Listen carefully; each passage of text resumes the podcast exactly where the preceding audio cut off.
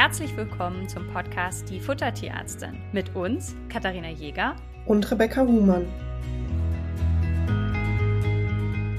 Heute geht es um ein Thema, das uns in der Ernährungsberatung auch immer wieder mal begegnet, und zwar zu dünne Hunde. Also Hunde, die dünner sind, als sie eigentlich sein sollte. Und fast öfter wird ja eigentlich über dicke Hunde diskutiert. Rebecca, du hast nun äh, mehr in der Praxis gearbeitet als ich. Was hast du öfter gesehen? Dicke Hunde oder dünne Hunde? Definitiv dicke Hunde, also oder dicke Tiere im Allgemeinen. Tendenziell ist eher ein Übergewicht das Problem als ein Untergewicht bei unseren Haustieren. Aber es kommt vor, dass eben auch Tiere dünner sind, als sie sein sollten. Und da kann es ja verschiedene Ursachen haben. Was fällt dir als erstes ein? Also, Untergewicht ist, wie zum Beispiel ihr das schon in der Durchfallfolge auch gehört habt, ein Symptom und kann ganz, ganz unterschiedliche Ursachen haben. Im allereinfachsten Fall frisst euer Tier nicht so gut oder nimmt weniger Kalorien auf, als es eigentlich benötigt. Also das sind die, die Fälle, die Kathi und ich in der Praxis auch am aller einfachsten lösen können. Dann würde man nämlich die Energieaufnahmen beziehungsweise die Futtermenge anpassen. Dann können das auch Infektionen sein, also gerne Würmer. Das heißt, in der Praxis war bei Tieren mit Untergewicht auch der Weg, erstmal eine Kotprobe untersuchen zu lassen, ob da irgendwelche ähm, Würmer oder einzellige Parasiten eine Rolle spielen. Es können unterschiedliche organische Erkrankungen sein, also die Tiere mit einer Bauchspeicheldrüseninsuffizienz können zu dünn sein. Es können Nierenprobleme sein,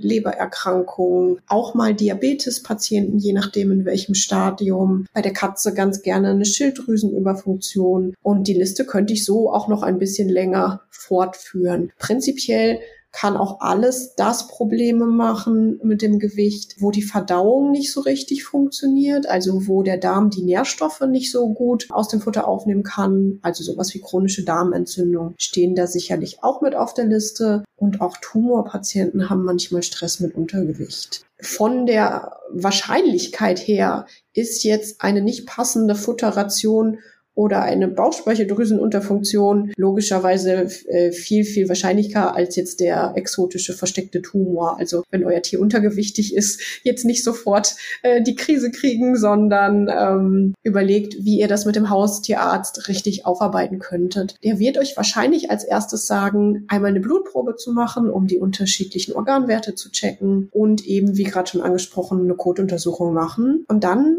ist ganz gerne der Schritt von vielen Kollegen, die mit uns zusammenarbeiten, dass dann als nächstes genau nach dem Futter geschaut wird. Genau, das heißt, wir schauen uns einmal an, was wiegt euer Tier, was sollte euer Tier wiegen, denn genauso wie bei den Übergewichtspatienten, ne, der Energiebedarf richtet sich nach dem Idealgewicht, nicht nach dem aktuellen Gewicht. Das heißt, man würde mit dem Energiebedarf des höheren Gewichtes rechnen und dann schaut man sich an, wie hoch ist denn der Energiebedarf und dann schaut man sich an, wie viel Kalorien nimmt denn euer Tier eigentlich gerade auf. Und da gibt es natürlich jetzt mehrere Möglichkeiten. Entweder euer Tier nimmt weniger Kalorien auf, als ein durchschnittlich gleich schweres Tier bräuchte. Das ist das, was Rebecca gesagt hat. Dann packt man da mehr Kalorien rein. Und das kommt tatsächlich manchmal vor, wenn Leute von Fertigfutter, Trockenfutterrationen auf Kochrationen umstellen. Und zwar ist es so, dass Trockenfutter natürlich extrem energiereich ist und wir deswegen ganz kleine Mengen haben und die Leute sich teilweise gar nicht vorstellen können, dass wenn sie kochen, sie wirklich das Fünffache füttern müssen. Und dann sind die Kochrationen einfach zu klein. Und ähm, oder es werden Futtermittel verwendet, die einfach sehr geringe Energiemengen haben. Bei Barfrationen hängt das viel auch mit dem Fettgehalt zusammen. Also da wird oft davon ausgegangen, mit dieser dieser 3%-Regel, dass ich jetzt ein Fleisch mit 15% Fett habe. Wenn ihr jetzt aber ein Fleisch nehmt, was deutlich magerer ist, weil ihr, keine Ahnung, eine Hühnerbrust irgendwo genommen habt, dann hat euer Tier auch zu wenig Kalorien. Und ähm, ich habe auch schon Pläne gesehen, da waren einfach zu wenig Kalorien berücksichtigt. Und das lässt sich dann in der Regel relativ leicht lösen. Ähm, das heißt, man gibt dann einfach mehr Kalorien. Leider ist es nicht so. Also viele haben ja den Impuls, wenn ihr Tier zu dünn ist, mehr Futter zu geben. Das heißt, manche Leute sagen einfach, naja, ich nehme jetzt einfach ein bisschen mehr Futter. Das funktioniert aber in einigen Fällen nicht. Rebecca, wann funktioniert es denn nicht? Oder wann ich habe so ein paar Fälle im Kopf, wo ich sage, naja, da könnt ihr so viel Futter geben, wie ihr wollt, euer Tier wird nicht dicker werden. Was sind das so? Fällt dir da einer ein? Tatsächlich kann es manchmal relevant sein, auch woher die Energiequelle kommt. Also ich habe das relativ häufig auch bei großen Hunden, die völlig kohlenhydratfrei ähm, gebarft werden ich kann jetzt wieder meinen eigenen Hund, den Leonardo, als, als Beispiel hervorholen. Und zwar habe ich mit dem, über den bin ich damals tatsächlich auf das Barfen gekommen und habe angefangen, den ganz, ganz klassisch zu barfen. Also ne, mit viel Innereien, mit Fleisch, äh, mit ein bisschen Gemüse, aber eben ohne Kohlenhydrate. Und es war ein Königspudel Dobermann-Mischling. Das heißt, der hatte so eine Schulterhöhe von 73 Zentimeter und ein Idealgewicht so von 31 Kilo etwa. Und der hat mit dieser Ration partout sein Gewicht nicht gehalten, auch wenn die Kalorienaufnahme insgesamt gepasst hat. Und bei dem wurde es besser, als ich ein bisschen Kohlenhydrate ähm, in die Ration eingeführt habe. Und um nochmal meine Werdensfütterungsgeschichte äh, zu schildern, da bin ich dann damals tatsächlich auch vom Bafen irgendwie auf das Kochen gekommen damit. Ähm, was jetzt nicht heißt, dass das pauschal so ist, aber das kann individuell von Tier zu Tier mal der Fall sein. Genau, und da ist es halt so, ähm, dass der, der Fall, den ich jetzt im Kopf hatte, insofern sind wir, bist du doch da gelandet, wo ich ich so ein bisschen hin habe. Ähm, der Fall, den ich im Kopf habe, ist ähnlich. Das war eine Hündin und ich glaube, die habe ich auch hier schon mal als Fallbeispiel gemacht, um nämlich zu erzählen, dass Kohlenhydrate durchaus sinnvoll sind. Die hatte 1,6 mal so viel Energie aufgenommen wie ein durchschnittlicher Hund der gleichen Größe. Und die haben wir dann Kohlenhydrate in die Ration integriert, eigentlich nur, weil die trächtig werden sollte. Föten brauchen vor allen Dingen Glucose, deswegen ist es sinnvoll, Kohlenhydrate in Rationen für trächtige Hündinnen zu berücksichtigen. Und da habe ich dann Kohlenhydrate dazu gemacht und auf einmal rufen mich die Leute ein paar Wochen später an, der Hund wird jetzt fett. Und tatsächlich hatten die vorher immer weiter das Futter erhöht und immer mehr Fleisch gegeben. Und die Verdauungskapazität des Hundes war einfach schon lange erschöpft und das brachte auch überhaupt nichts, dem jetzt einfach noch mehr zu geben. Das heißt, wenn ihr eurem Hund immer mehr Futter gebt, dann sollten wir vielleicht mal berechnen, ob das Futter in der Zusammensetzung so passend ist.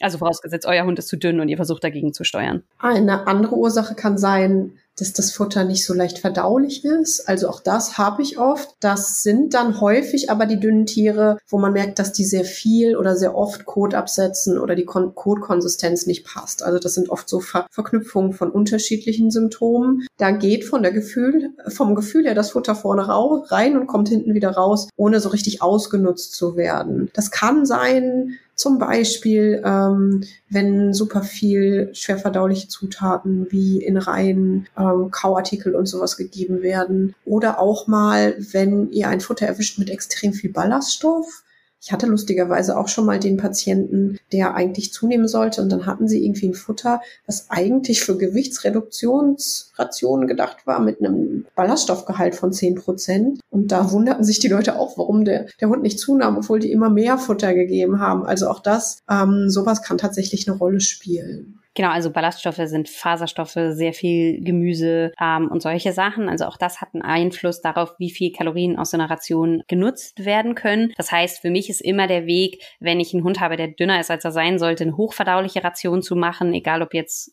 ja, was auch immer für ein Futtermittel ihr haben wollt. Protein, Kohlenhydrat, Fett sollte in einer moderaten Mischung sein und relativ ausgeglichen sein und nicht nur eine Energiequelle genutzt werden. Manchmal, also manchmal gibt es die Situation, dass eure Tiere einfach ein paar Kalorien extra brauchen. Und da gibt es ein paar Tipps, die man Sachen machen kann. Also was zum Beispiel sehr, sehr kalorienreich ist, ist Öl. Das heißt, gerade wenn ihr eine Katze habt, die älter ist, nicht gut frisst und irgendwie dünner ist, als sie sein sollte, kann man zum Beispiel mal ein Lachsöl über das Futter drüber machen. Bitte im Verhältnis zur Größe eures Tieres, ja. Also wir wollen jetzt keine übermäßig fettigen Rationen haben, aber wenn ihr eine Katze einen Teelöffel Öl zusätzlich gebt, ist das in Ordnung und bei Hund je nach Größe gestaffelt. Also so ein Golden Retriever, da könnt ihr auch dann einen Esslöffel pro Tag noch zusätzlich geben ähm, und gucken, ob das vertragen wird. Da habt ihr noch mal relativ viel Kalorien zusätzlich. Manchmal gibt es auch ein bisschen exotischere Fälle. Also ich hatte tatsächlich auch schon mal einen Patienten, da war eine Futtermittelallergie ursächlich dafür, dass die, die Hündin Hündin war es in diesem Fall, nicht zugenommen hat. Und da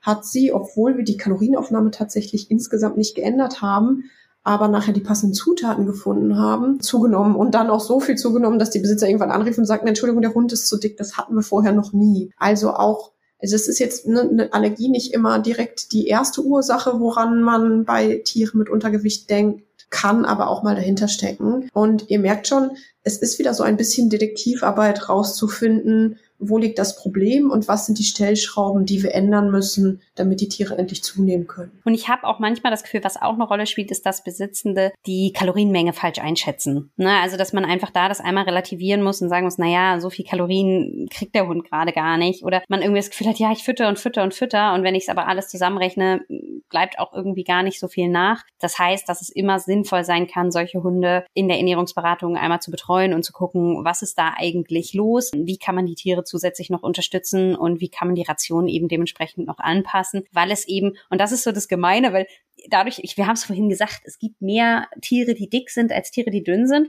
Dadurch werden die Leute, die ein dünnes Tier haben, manchmal so ein bisschen belächelt. Und so, ja, dann gibt dem halt mehr Snacks. Und die Leute stehen dann und sagen, ja, naja, als wenn ich das noch nicht versucht hätte, ja. Also das ist schon so ein bisschen so, dass die Leute sagen, naja, das habe ich schon getestet. Das heißt, da kann es einfach sinnvoll sein, das durchzurechnen, da einmal zu helfen. Und ähm, dann nehmen wir das durchaus ernst, wenn ein Hund dünner ist, als er sein sollte. Was auch oft eine Rolle spielt, ist, dass es einfach Tiere sind, die immer wiederkehrende Magen-Darm-Geschichten haben und dadurch halt jedes Mal in der Durchfallepisode Gewicht verlieren und dadurch irgendwie auch gar keine Chance haben, irgendwie stabil zu werden. Da ist natürlich immer das Ziel zu sagen, naja, da müssen wir mal die Magen-Darm-Geschichte irgendwie in den Griff kriegen und dann reguliert sich das mit dem Gewicht in der Regel auch von alleine. Genau. Also wichtig, vielleicht nochmal zusammenfassend, wenn euer Tier abnimmt, erstmal schauen, sind andere Symptome da? Wird das Futter verweigert? Ist Erbrechen da? Ist Durchfall da? Dann muss quasi je nach Symptom in diesen Ecken geforscht, behandelt und Futter angepasst werden. Und ansonsten ähm, müssen wir tatsächlich schauen, dass wir die, die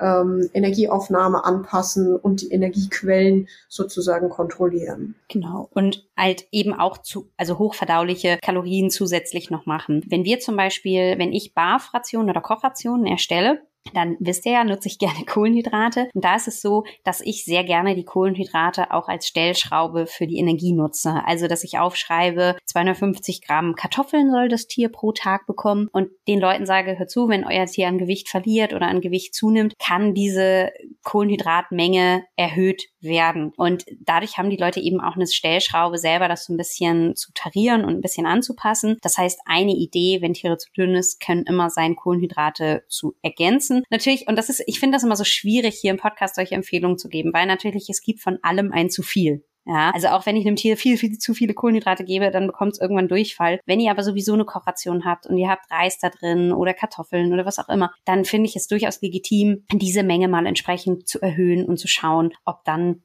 eine, eine Zunahme erfolgt. Sollte keine Zunahme erfolgen, dann bitte direkt ähm, Haustierarzt, das, was Rebecca euch vorhin gesagt hat, Blutbild, Kultabnahme, checken, ist da vielleicht irgendein Grundproblem? Und wenn das ausgeschlossen werden kann oder parallel schon mit der Ernährungsberatung beginnen, ist natürlich immer sinnvoll. Aber natürlich dürft ihr Kohlenhydratmenge auch mal probeweise ein bisschen mehr erhöhen und gucken, ob euer Tier drauf anspricht. Aber das ist immer so ein Tipp, wo ich denke, ich denke mal, die meisten von euch mit einem zu dünnen Tieren werden das auch schon probiert haben. Genau, oder die Öle halt einfach noch ein bisschen zum, zum Futter dazu. Ja, und eben hochverdauliche Sachen, also Milchprodukte, Kohlenhydrate, das ein bisschen zu erhöhen, zu schauen, ob eure Tiere das annehmen, die Kalorien und umsetzen können. Und wenn nicht, ruft uns an. Insofern, so viel gibt's dazu gar nicht zu sagen. Ich bin immer so irritiert, wenn wir mit den Folgen relativ schnell durch sind. Aber dann habe ich jetzt hier an dieser Stelle noch Zeit zu sagen, bewertet unseren Podcast. Das heißt, ähm, bitte seid doch äh, super lieb und äh, gebt uns eine, eine Sternebewertung im, im Podcatcher eurer Wahl, ähm, weil uns das super unterstützt. Wir dadurch ein bisschen mehr Sichtbarkeit bekommen und uns beiden macht der Podcast wahnsinnig. Also mir zumindest. Rebecca, hast du auch noch Spaß hier? Natürlich. Nein, ihr seht, Rebecca hat noch Spaß. Sehr gut. Äh, damit wir das Projekt hier weitermachen können und äh, weiter so viel Freude daran haben, sind wir über jeden dankbar, der uns Feedback hinterlässt. Ähm, das tut immer wahnsinnig gut, denn wir haben Glück. Meistens ist es gutes Feedback. Danke auf jeden Fall dafür. Sagt bis dahin. Bis dann.